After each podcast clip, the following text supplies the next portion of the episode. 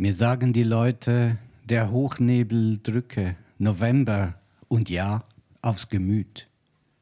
Seit Wochen nun zeige die Sonne sich nicht, dieses Licht heißt es, die sich halb Dämmer, halb Tag, mache krank und die Nächte wie Ungrund.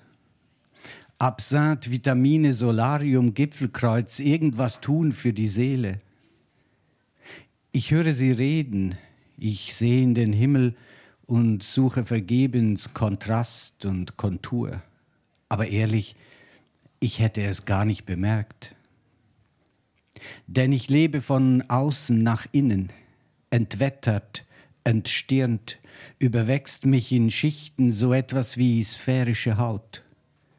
Ich erdenk mir den eigenen Hirnhimmel, körperlos, kosmisch, bis hinter die Gründe. Was brauche ich Wetter? Was brauche ich Stern? Wenn ich will, sage ich einfach ein Wort. Es wird fensterlos Licht. Wenn ich will, denke ich Kiemen und tauche im See meiner Mütter.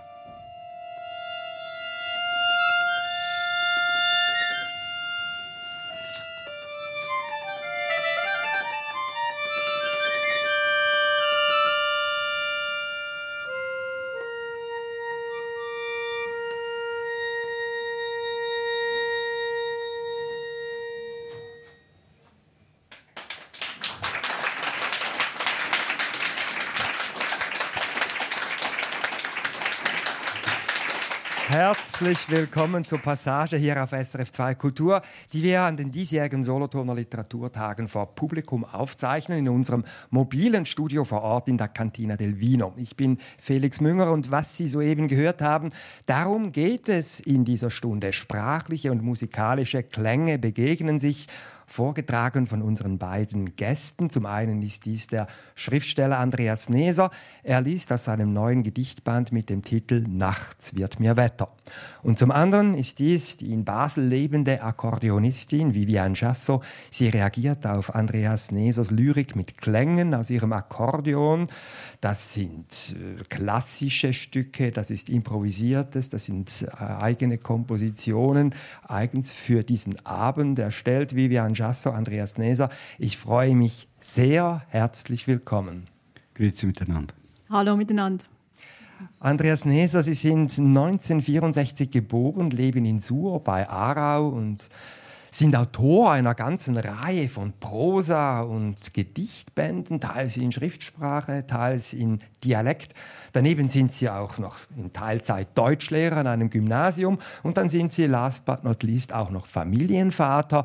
Wann haben Sie, haben Sie überhaupt Zeit, Musik zu hören? Selten. Aber tatsächlich äh, begleitet mich Musik in, in vielen ähm, künstlerischen Projekten. Also ich arbeite mit einigen Musikern, Musikerinnen zusammen, ähm, zum Beispiel heute. Ähm, das ist mir irgendwie super wichtig und zwar, weil Musik ganz viel mit meinen Gedichten zu tun hat. Jetzt nicht inhaltlich, sondern klanglich sprachliche, musikalische Klänge. Sie ergänzen sich, gehen eine Einheit ein sicher auch in dieser Stunde.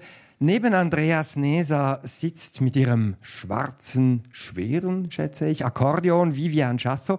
Sie ist 1979 in Zürich geboren, sie lebt heute in Basel und sie zählt zu den bekanntesten Akkordeonistinnen der Schweiz und spielt auf ihrem Instrument praktisch alles, alle Stile, also von klassischen Werken, adaptiert zum Teil fürs Akkordeon, bis zum Jazz, zur World Music, Improvisationen. Vivian Chasso, ich habe gelesen, dass Sie Ihr Akkordeon als ihre kleine Wunderkiste bezeichnen. Das habe ich in einem Interview gelesen. Jetzt habe ich mich gefragt, äh, was ist damit gemeint? Also wie kommt das? Vollbringt das Akkordeon Wunder oder wundern Sie sich immer noch über Ihr Akkordeon, das Sie seit Ihrer frühesten Kindheit spielen? Ich glaube, beides trifft zu. Einerseits ist es einfach so, dass ich immer wieder neue Klänge entdecke, auch immer wieder neue Werke auf das Akkordeon übertrage, von denen ich überhaupt nicht weiß, was daraus wird oder ob es funktioniert. Und so entdecke ich eigentlich immer wieder neu, was das Akkordeon an Ausdruck bietet. Sie haben im Vorfeld dieser Passage die Auswahl der Gedichte gelesen, studiert, die Andreas Neser lesen wird, um sich dann auch musikalische Gedanken zu machen. Lesen Sie auch sonst mal Gedichte?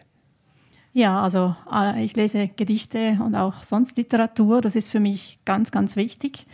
Und ich finde gerade die Verbindung von Musik und Literatur, die Verschränkungen, Ergänzungen, Synergien unglaublich spannend. Also das inspiriert mich auch immer wieder. Und dieser Prozess jetzt auch mit diesen Texten und Gedichten von Andreas Neser, das war ganz toll. Und ja, ich liebe das so, selber schöpferisch sein zu können. Die eine Kunst inspiriert die andere. Andreas Neser, dann reden wir doch jetzt vertieft über Ihren Gedichtband.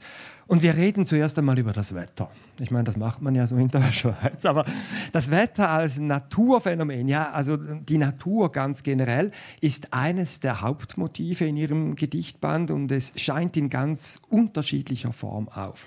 Woher kommt bei Ihnen diese offensichtliche Faszination, was sich da am Himmel oben so tut?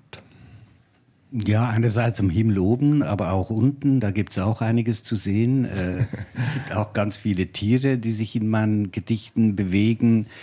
In einem der neuen Gedichte jetzt wird sogar eine literarische Figur zu Holz, weil er das möchte, also er verholzt. Es hat, glaube ich, damit zu tun, dass ich, wenn ich als Lyriker unterwegs bin und so durch die Welt spaziere, dass ich ein einen ganz anderen Blick habe, als wenn ich sozusagen der normale Leser bin. Ich sehe dann Dinge, die ich sonst nicht sehe.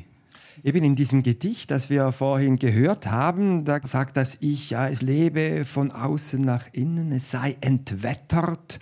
Und dann ein einziges Wort schon genüge, dass es trotz Hochnebel Licht werde. Also durch die Sprache, durch ein einziges Wort wird selbst beim grässlichsten November grau Licht. Wie sehr entspricht dies Ihrer Erfahrung? Ja, das ist tatsächlich so, dass diese Figuren das Wetter oft gewissermaßen behaupten. Also es geht ihnen nicht um das Wetter draußen, sondern es geht um die meteorologische Situation im Innern. Bei mir geht es immer um eine Meteorologie der Innerlichkeit. Wir kennen das ja alle, so zum Beispiel vor dem Einschlafen, da kommt das Gedankengewitter oder da kommt der Gedankenblitz oder wir befinden uns in einer Wolke von Gedanken. Also das Wetter ist auch umgangssprachlich sehr präsent. Also das Wetter dient im Gedicht dazu, dass wir gehört haben, eigentlich eine Liebeserklärung an die Sprache abzugeben. Also eine Ode an die Magie der Sprache, könnte man sagen. Und Sie haben jetzt das Einschlafen erwähnt. Hören wir doch ein zweites Gedicht aus Ihrem Band, und zwar das Gedicht mit dem Titel Verlauten. Es ist dasjenige Gedicht, das mit dem ersten Vers dem Band den Titel gibt. Nachts wird mir Wetter, darüber reden wir dann noch. Hier in diesem Gedicht steht jetzt eben das Wetter für eine Kraft, die das lyrische Ich in der Nacht heimsucht. Aber nachts wird mir Wetter. Von nirgendwoher weht ein Wind durch die Jahre, ganz innen und unsagbar leise, wie Anklang, wie Vorlaut, vokalisch, ein Zustand aus Luft. Und wenn ich dich spür auf den Lippen wie damals, dann dämmert's mir silbig, noch vor dem Erwachen zum Tag.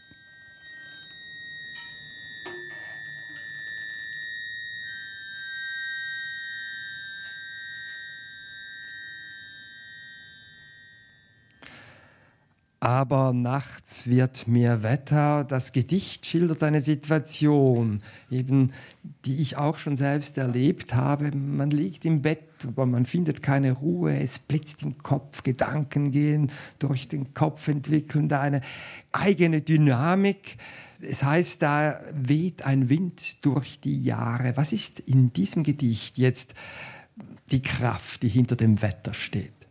Es ist hier der Wind und der Wind ist etwas, was mich total fasziniert, weil ich frage mich ja immer, wo kommt der eigentlich her und wie lange ist der schon unterwegs? Aber es ist ja schon voll Metaphorik. Also ist das so der Ruf des Lebens? Ja, es ist vielleicht auch ein Platzhalter für das Vergehen der Zeit.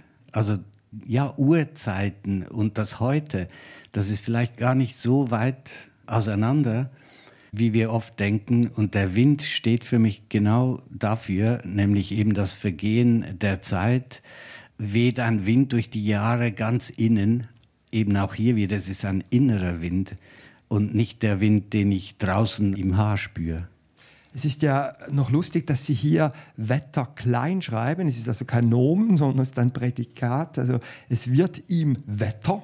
Es ist eine Wortschöpfung in dem Sinn von Ihnen. Was passiert denn da mit diesem Menschen, der da keine Ruhe findet?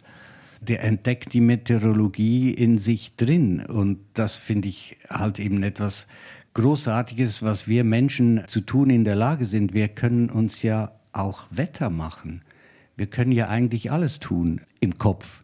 Wir können alles erfinden. Wir erfinden ja auch ständig irgendwelche Welten und das hilft ja auch oft, sich dann zu befinden in Bezug auf die Wirklichkeit, die eben draußen uns immer wieder konfrontiert. Das Wetter hat ganz unterschiedliche Funktionen. Hören wir noch ein drittes Beispiel, wie Sie das Wetter einsetzen in Ihrer Lyrik. Und dieses Mal ist es wieder völlig anders. Da geht es hoch auf einen Berggipfel, der ist genau überschrieben, 2065 Meter über dem Meer. Da herrscht, es ist wohl Winter, eisige Kälte, meteorologisch, aber auch zwischenmenschlich. Das Gedicht Abschied.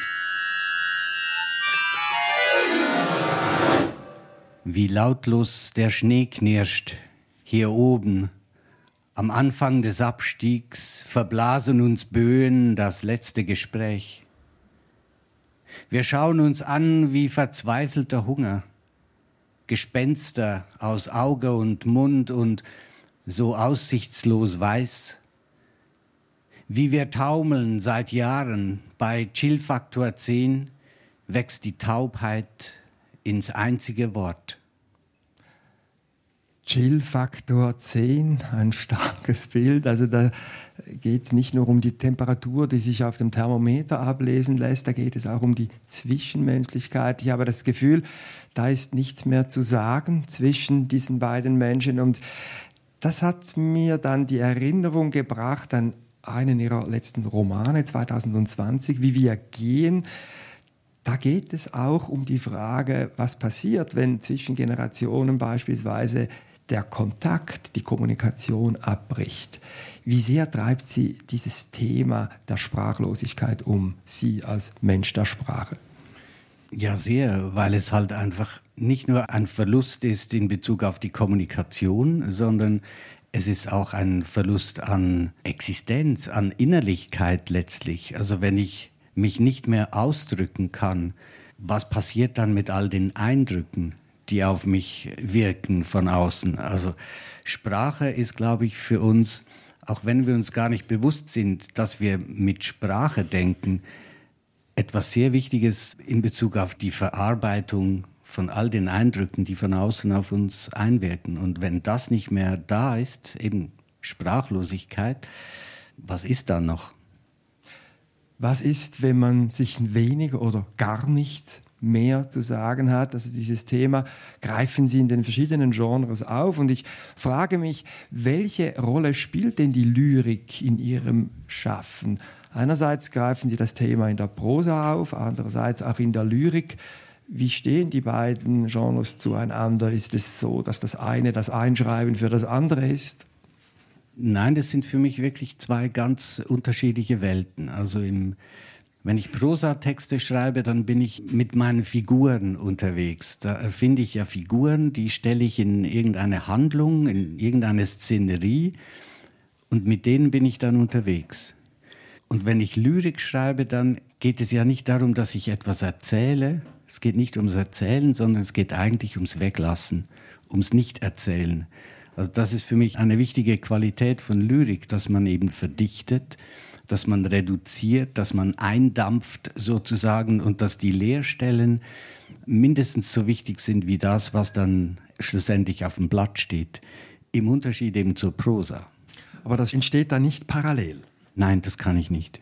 Also wenn ich, wenn ich Lyrik schreibe, dann habe ich auch diesen lyrischen Blick klingt jetzt ein bisschen esoterisch, aber ich laufe dann wirklich irgendwie anders durch die Welt und ich kann dann nicht switchen zwischen einer Romanhandlung oder meinem lyrischen Blick. Das schaffe ich nicht.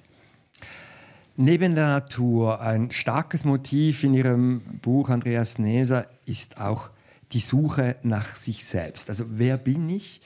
Und dann so die spannende Frage, die Sie da ganz unterschiedlich angehen, gibt es eigentlich dieses Ich? Also diese Frage blitzt immer wieder auf, zum Beispiel im nächsten Gedicht, das wir nun hören wollen, Titel Identität.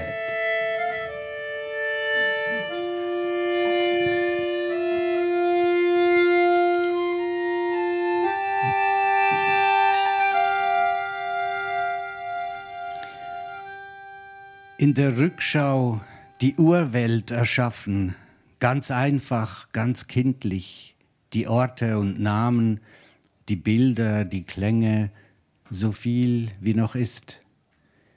Will ich werdend erinnern, erspüren, wie alles sich weitet, verdichtet zum einzigen Grund, diesem Blatt Sonniboder, der trägt, auch im innersten Gjat.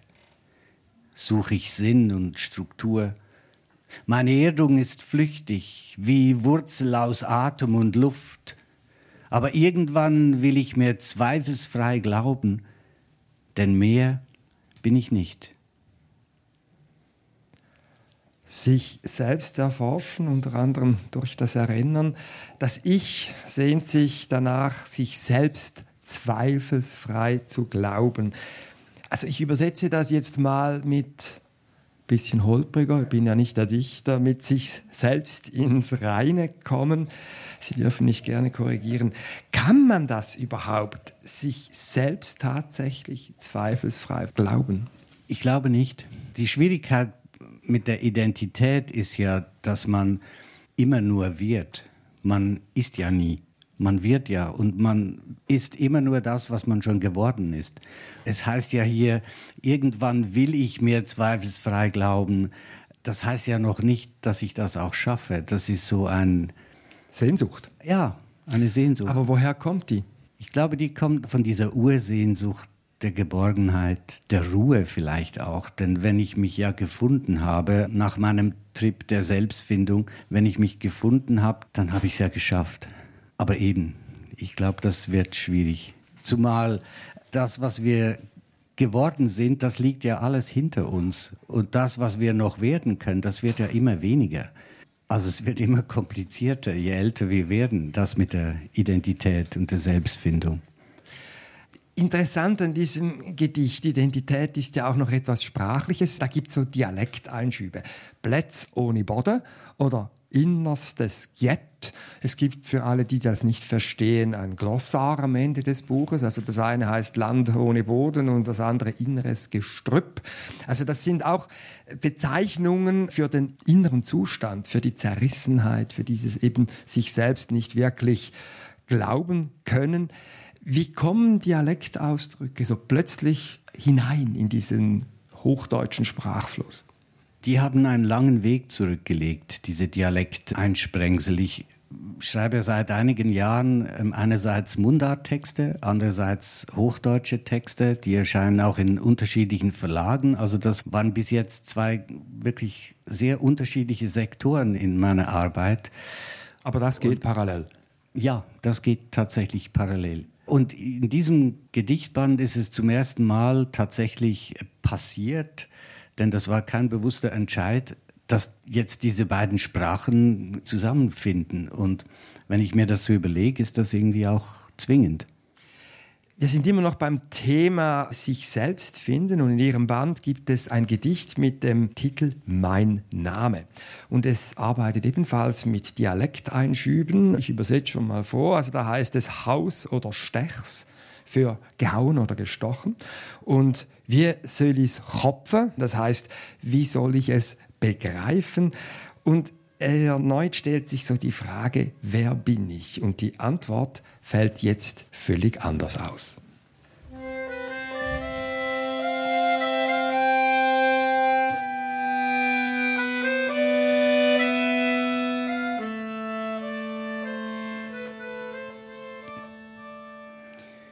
Ich heiße, behördlich geprüft und beglaubigt, fürs Leben identifiziert.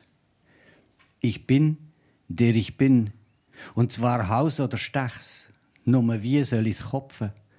Ich weiß ja nicht mal, wer ich wär, falls ich bin, was der Name mir sagt. Also halte ich mich lieber an Fakten und bleib mir in Wahrheit Gerücht das Gedicht Mein Name. Also hier ist es so, dass das Ich sich selbst unverständlich bleibt, eben ein Gerücht, wie Sie schreiben. Und das ist ja jetzt schon etwas völlig anderes als im Gedicht Identität vorher, das davon spricht, mindestens die Sehnsucht formuliert, dass das sogenannte eigentliche Ich ausgeprägt werden soll. Ich glaube, das ist auch realistischer das mit dem Gerücht. Also die liegt Ihnen näher. Da hätte ich jetzt geraten aufgrund Ihrer letzten Antwort. Ähm, absolut, ja. Und Gerücht finde ich ja auch super spannend. Also nichts Spannenderes als Gerüchte. ich, ich, sehe, wir kommen da schon ins, ins Philosophieren jetzt hinein, aber äh, ich frage mich schon, dieses Viele, das wir ja eigentlich sind, was Sie vorhin auch gesagt haben, das können wir eben oft nicht als Chance begreifen. Könnte man ja auch. Und es ist ja eher, wenn man in der Geschichte schaut, eine moderne Auffassung dieses eigentliche Ich zu finden. Das ist eine Idee der Aufklärung. Vorher war man so in einer klar äh, religiös bestimmten, aber doch geborgenen Welt, wo ganz vieles seinen Platz hatte. Weshalb können wir diese Vielfalt oft eben nicht so aushalten, dass sie eine Chance ist? Weshalb reiben wir uns auch an ihr? Das Schöne ist ja, dass es Literatur gibt. Und in der Literatur kann man das eben. Also Literatur ist ja auch ein Spielfeld sind ja Dinge möglich, die im richtigen Leben nicht möglich sind. Und deshalb schreibe ich, glaube ich, um auch Gegenentwürfe realisieren zu können zur Wirklichkeit. Denn natürlich versuche ich im richtigen Leben so etwas wie Identität zu finden, irgendwann. Also das Schreiben auch als Versuch, gegen das Gerücht anzugehen. Ja, aber spielerisch. Also nicht, um irgendetwas dann im richtigen Leben erreichen zu können, sondern die Literatur macht alles möglich.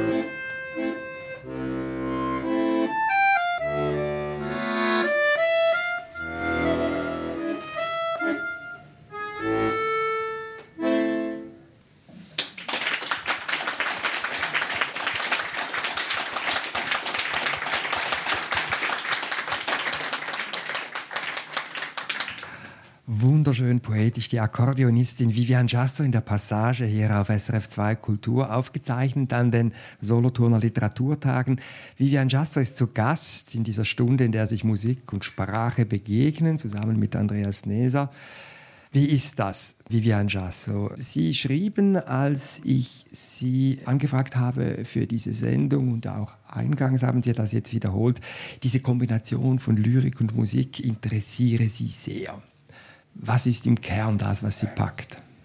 Im Prinzip ist die Musik für mich auch Sprache. Und jetzt im Zusammenhang mit dem Text geht es eigentlich darum, wie du eigentlich vorhin gesagt hast, Andreas, diese Essenz von etwas zu erfassen. Und das ist das, was jetzt mich als Musikerin in dem Zusammenhang auch fordert oder was von mir gefordert ist.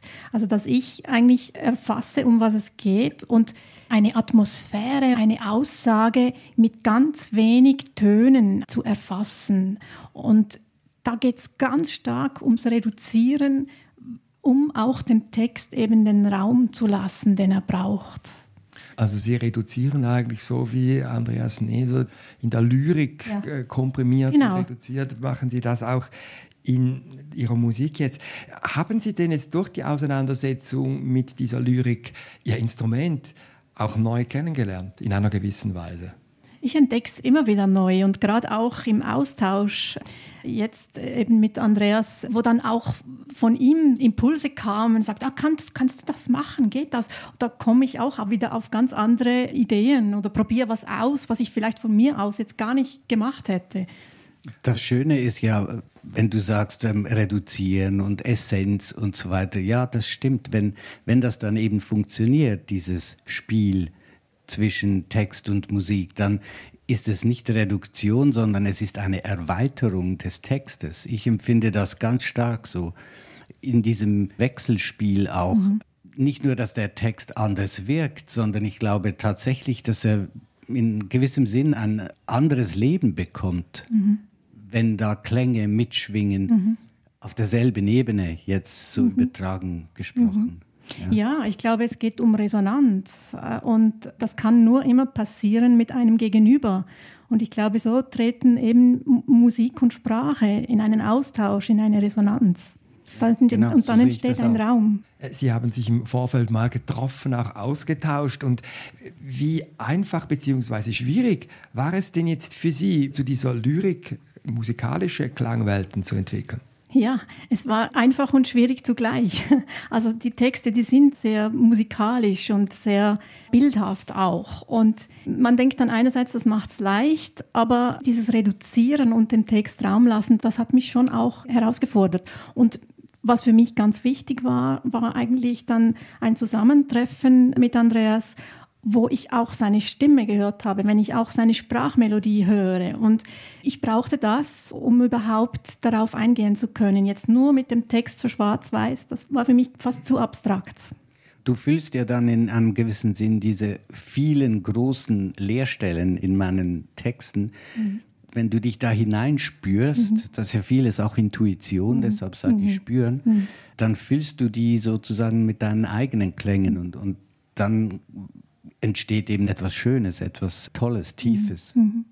Das sind so Dinge, das kann man nicht wollen. Das sind einfach Geschenke und mhm. wenn sie passieren, freut man sich und ist dankbar dafür. Mhm. Dann sind wir jetzt gespannt auf mehr. Also nicht nur das Spiel von Vivian Jasso auf dem Akkordeon ist musikalisch auch die Sprache von Ihnen, Andreas Neser, ist es. Und Sie bedienen in Ihrem Werk als Schriftsteller ganz unterschiedliche Klangfarben. Und wir haben es schon bereits ein bisschen angetönt. Eine besondere Färbung kommt eben in Ihrem Schreiben auch deshalb zutage, weil Sie sowohl Dialekt als auch Hochsprache schreiben. Nicht nur blitzen in einzelnen Gedichten hier jetzt Dialekteinschübe auf, es gibt auch in Ihrem bisherigen Schaffen lange Texte, Romane, die in Mundart abgefasst sind.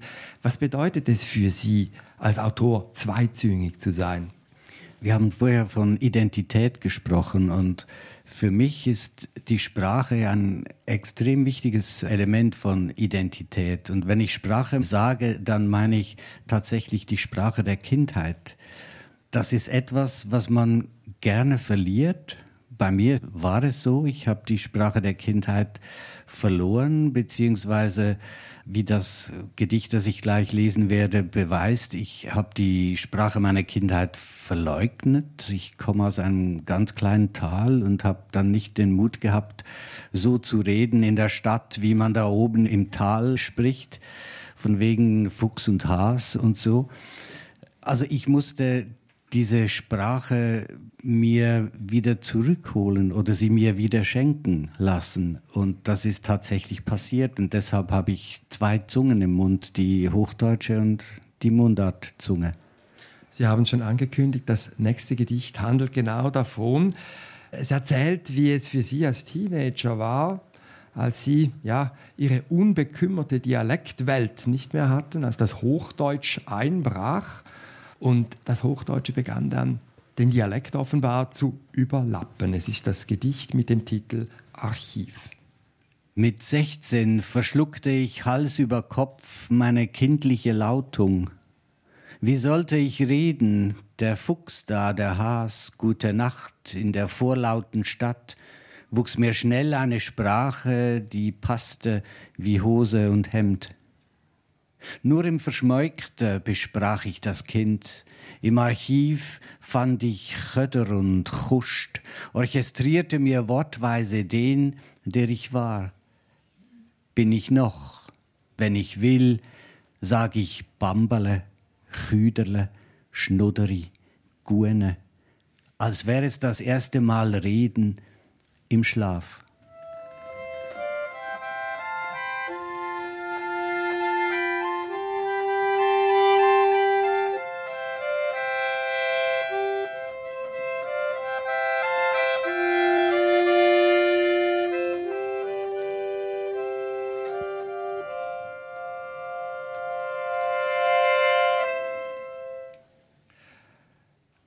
Hochsprache, die wie Hose und Hemd passt und die kindliche Lautung verschluckt. So steht es in diesem Gedicht. Aber im Verschmeukte, im Geheimen, das musste ich nachschauen, im Glossar, erinnert sich dann das Ich an die Ausdrücke der Kindheit eben. Und der Schnuddere, also der Rotzbengel, tritt da wieder zum Vorschein von früher. Ich frage mich jetzt schon, also wie traumatisch war es denn, als der junge 15-jährige Andreas Neser von dort, wo Fuchs und Hase sich gut Nacht sagen, in die Stadt Aarau kam. Ich meine, ist jetzt auch nicht die große, weite Welt. Äh, nein, aber also es ist natürlich schon so, da wo ich aufgewachsen bin, da sagt dir der Hase und der Fuchs persönlich gute Nacht. Und wenn du dann nach Aarau kommst, das ist schon sowas wie Sodom und Gomorra. Und äh, man weiß nie, was einen da erwartet.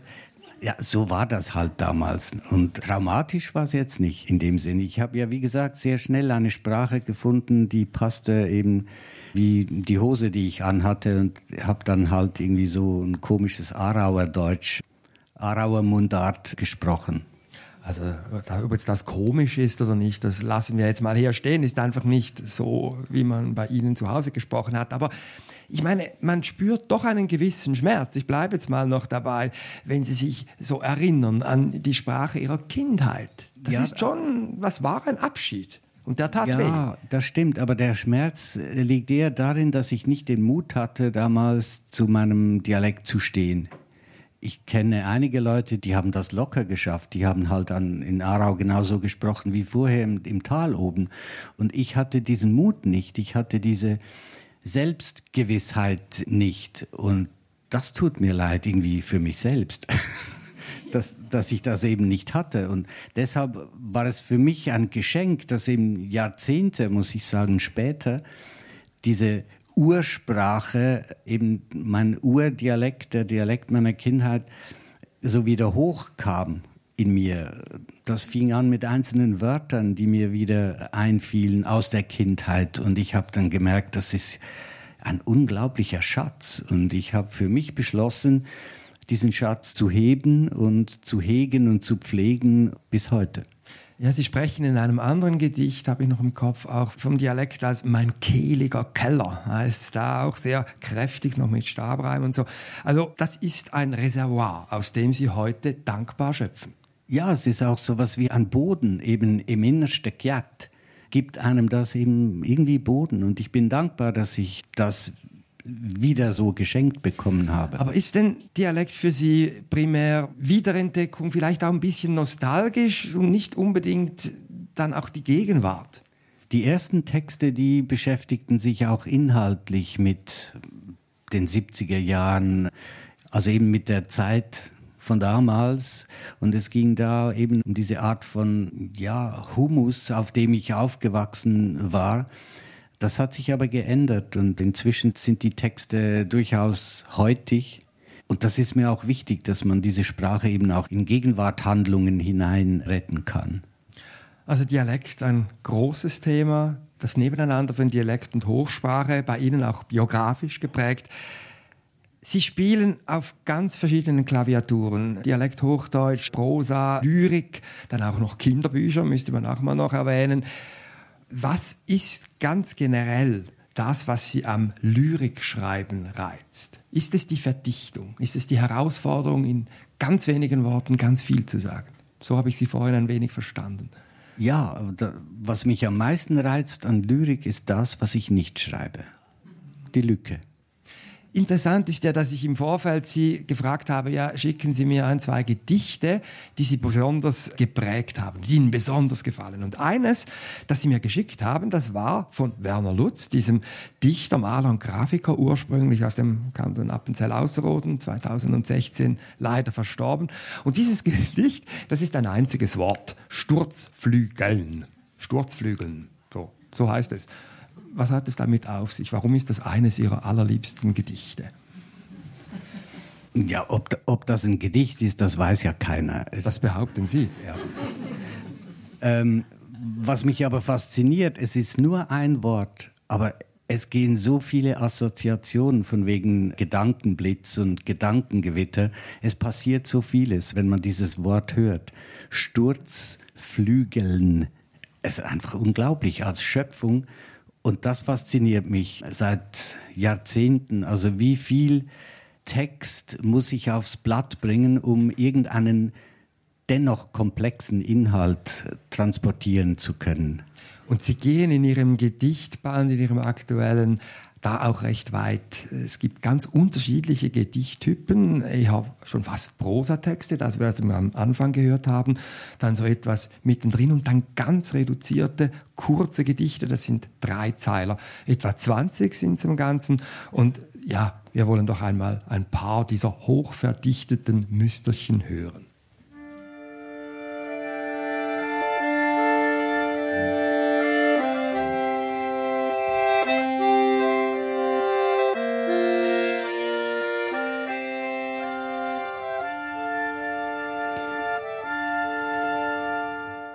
Die Namen der Dinge, doch das wäre zu einfach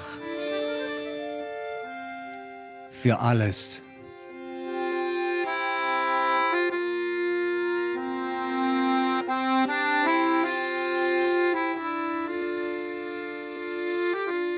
Aus der Haut fahren, ohne zu wissen, wohin.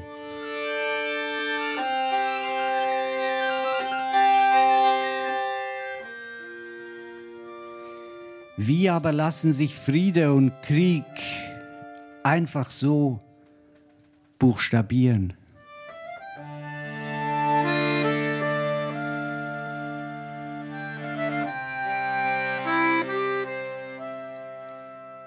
Vor dem Urknall eine zündende Idee.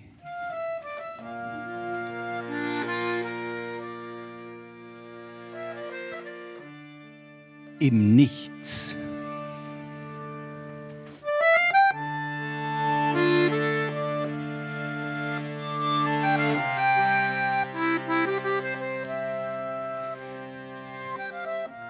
Wenn eines Tages die Masken fielen und nichts wäre anders.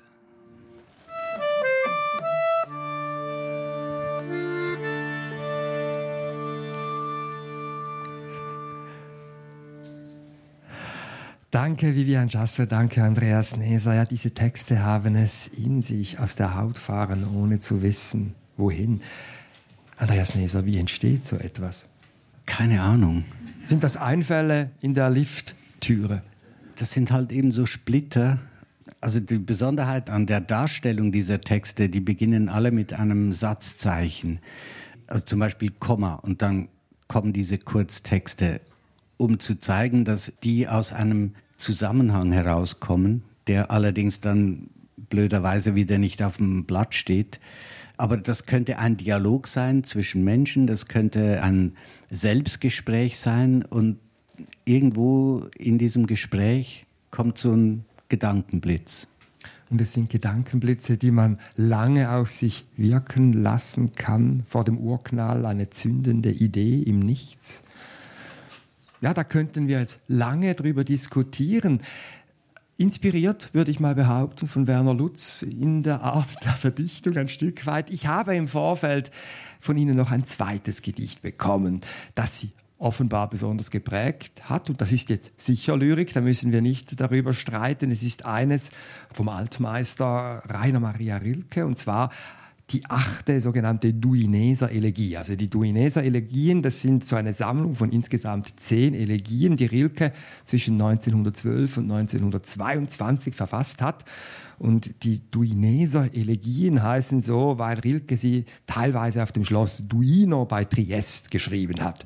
Und diese achte Elegie, die in Blankversen gehalten ist, also so in Jamben ohne Reim, die handelt davon, was Menschen von den Tieren unterscheidet, nämlich von der Vorstellung, dass Tiere kein Bewusstsein vom Tod haben und dass wir Menschen, die wir um die Endlichkeit wissen, niemals eine völlige Offenheit im Leben vor uns haben.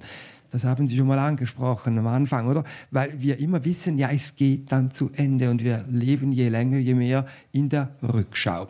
Hören wir doch auch von Rilke einen Ausschnitt aus dieser achten Duineser Elegie.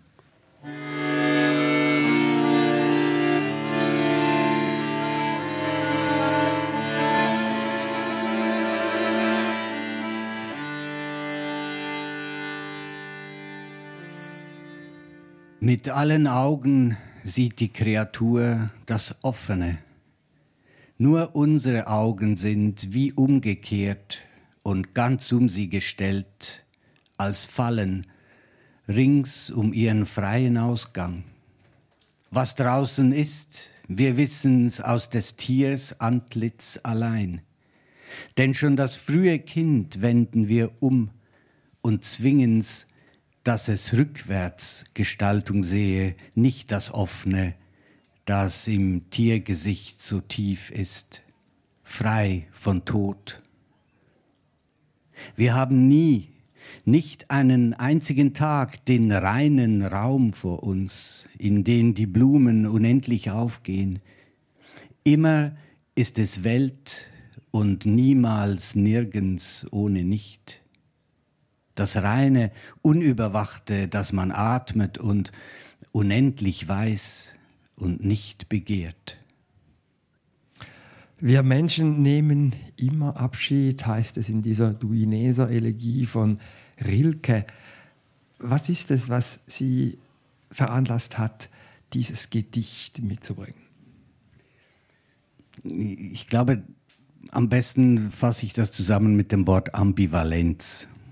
Einerseits finde ich diesen Text ähm, einfach grandios, weil er etwas anspricht, was uns im Kern ausmacht. Nämlich das, was uns vom Tier unterscheidet, ist das Bewusstsein, das Erinnerungsvermögen. Andererseits ist es genau das, was wir geworden sind, was uns daran hindert, offen, vorbehaltlos in die Zukunft oder, oder nach vorne zu gucken. Also das Offene, das sieht nur das Tiergesicht. Und für uns bleibt das Offene verstellt von unserer eigenen Vergangenheit. Das finde ich einen tollen Gedanken. Jetzt habe ich schon fast den Eindruck, Sie seien ein Rilke-Jünger, aber Sie haben gesagt, das Ganze sei ambivalent. Jetzt käme das andere. Genau. Andererseits habe ich meine Probleme mit Rilke und zwar, weil ich immer, wenn ich Rilke lese, dieses unglaubliche Vertrauen in die Sprache zu spüren glaube. Nein, ich spüre es. Das hat natürlich mit Rilke nichts zu tun. Das ist mein Leseerlebnis, meine Leseerfahrung. Aber manchmal kommt es mir so vor, als wären diese Texte im Schlaf entstanden, weil die einfach so, mir, mir fehlen die Worte, die stehen damit eine Selbstverständlichkeit, die mich auch misstrauisch macht. Und ich ringe mit Sprache. Ich bin im besten Fall so weit, dass ich irgendetwas finde, sprachlich. Aber es ist immer nur das Finden von Vorläufigkeit. Und das hier hat so eine Gültigkeit. Also Sie haben das Gefühl, Rilke fällt alles gewissermaßen im Schlaf zu und Sie sind ein Kämpfer. Was ein ja natürlich, also was ja natürlich in Bezug auf Rilke nicht stimmt, in Bezug auf mich schon. okay, also zu dem, was Sie jetzt gerade gesagt haben, passt vielleicht das Gedicht, das wir nun noch hören aus Ihrem Gedichtband. Man kann es vielleicht, ja, wenn ich jetzt Ihnen so zuhöre, wäre das so als Schilderung dessen empfinden, wie Sie sich als Dichter empfinden, nicht als den leichtfüßigen Schreiber, dem eben alles zufällt, sondern als einen Schwerarbeiter, als einer, der sich mit Sprache ab quält, sich durch die Wörter gräbt, aber dann wunderbare Dinge vollbringt, das muss man dann schon auch noch sagen. Also zumindest vergleicht sich die Dichterfigur in diesem Gedicht mit einem Maulwurf.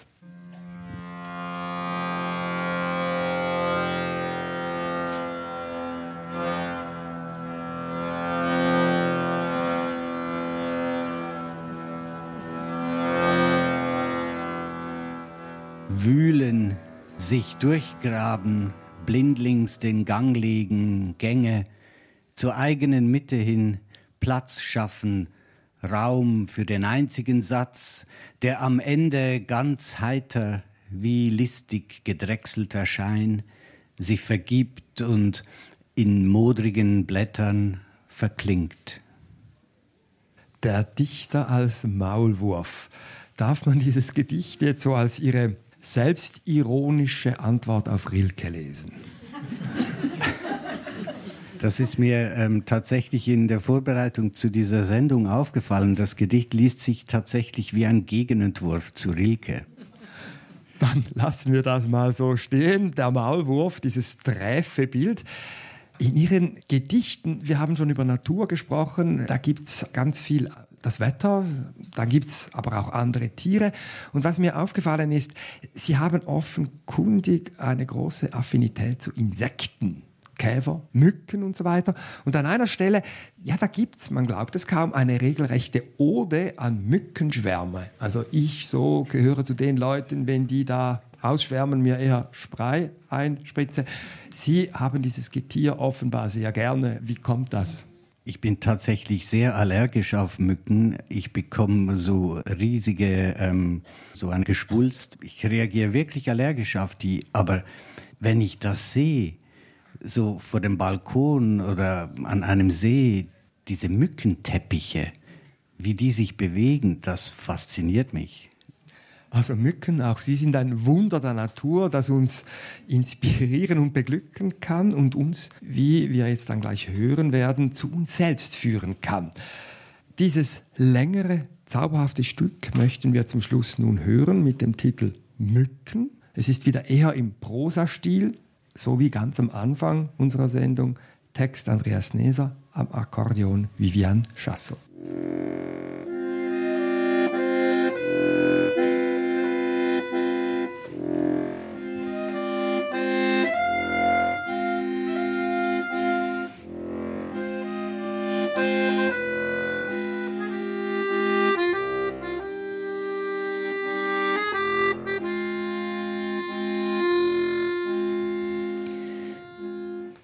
Manchmal im Sommer verlasse ich das Haus, wenn die Mücken wie wallende Tücher den Himmel verdunkeln und tanzen im Schwarm.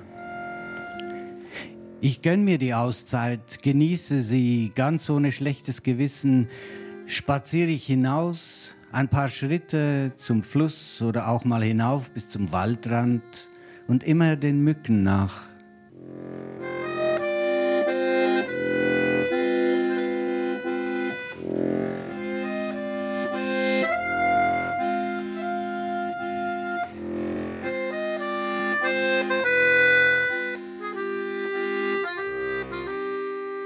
Ab und zu grüßen mich Nachbarn. Ich grüße zurück, so vokalisch, als kennten wir uns.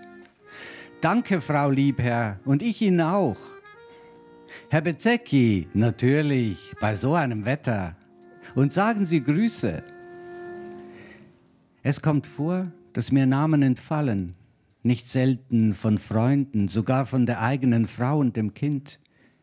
Doch ich rede, als wären sie mit unterwegs zu den Mücken. Erzähle ich, wie sich das anfühlt, ein Ausgang hinein in die Freiheit des doppelten Seins, wie es vibriert, irisiert, wie es flimmert und schimmert, im Gehen allein, führe ich leise Gespräche und finde mir Namen für Glück.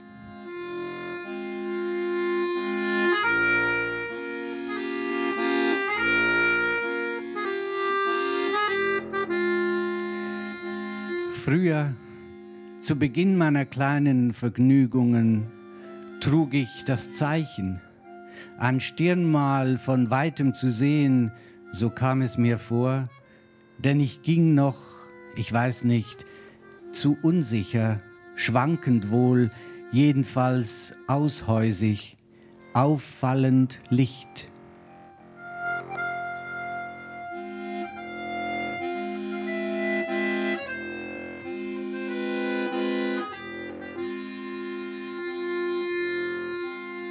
Inzwischen geht alles ganz zwanglos. Ich habe gelernt, mich so zu verlassen, dass keiner den Ausgang bemerkt. Wie ein Reisender beiläufig schlüpfe ich rein in die eigene Hülle, gibt passgenau wieder das Bild des Spazierenden, eben mal draußen zu Haus. Ja, das stimmt. Gerade noch Wäsche gemacht, ein paar Hemden gebügelt und schon sind wir weg, unterwegs zu den Mücken. Die Gewissheit, gesehen zu werden als der, der ich war, macht es uns leicht, aus dem Haus zu verschwinden. Zuerst zu den Bären am Dorfrand, vorbei an den Kühen und weiter ins sirrende Holz, wo die Schwärme wie Schwindel noch tanzen bis spät in den Abend, bis weit in den Herbst.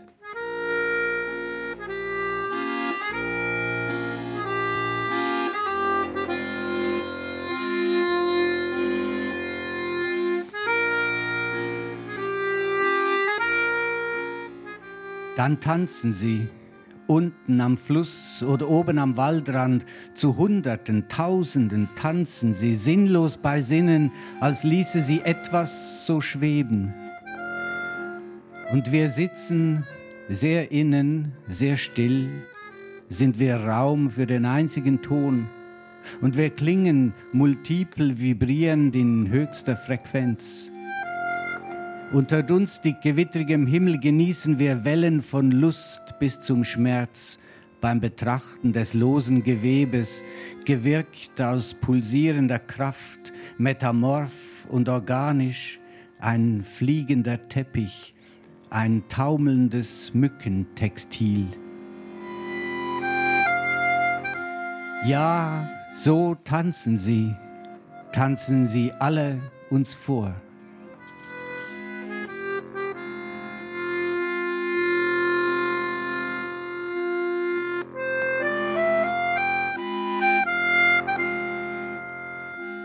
Wenn wir voll sind und leer wie sonst nie, dann spazieren wir langsam zurück zur Familie. Beim Metzger erst mitten im Dorf schlägt es ein, denn wir sehen uns an, zwischen Rindersteak, Schinken und Leberwurst sehe ich im Fenster den offenen Mund. Erstaunlich noch immer, wie sehr es mich trifft, mir so plump zu begegnen, so unverhofft dem, der ich auch bin. Ein Blick aus der Fremde aufs eigene Haus. Aber du bist die Zimmer, schon immer. So kehre ich zurück von den Mücken. Mit wechselndem Mut kehre ich schrittweise ein zu Maria, zu Luca, kehre ein in mich selbst und bis weit in die Nachtstunden trägt das Gefühl einer flirrenden Fülle aus Klang, denn sie singen Sie singen mir Namen und einer bin ich.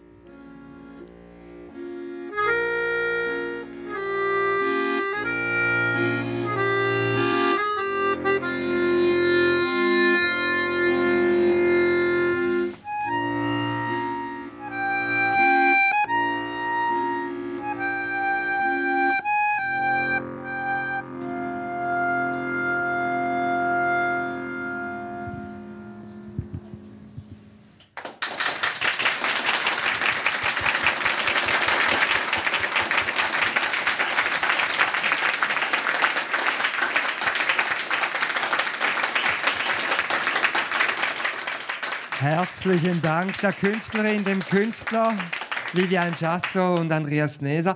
Danke Ihnen, liebes Publikum hier im mobilen SRF-Studio an den Solothurner Literaturtagen in der Cantina del Vino, wo wir diese Passage aufgezeichnet haben. Andreas Nesers aktueller Gedichtband Nachts wird mir Wetter ist bei Haimon erschienen und die genauen Angaben dazu finden Sie auf srf.ch-passage. Redaktion Bernard Senn, Technik Hedi Massaudi und Patrick Arnold. Ich bin Felix Münger. Erfahren Sie mehr über unsere Sendungen auf unserer Homepage srf.ch.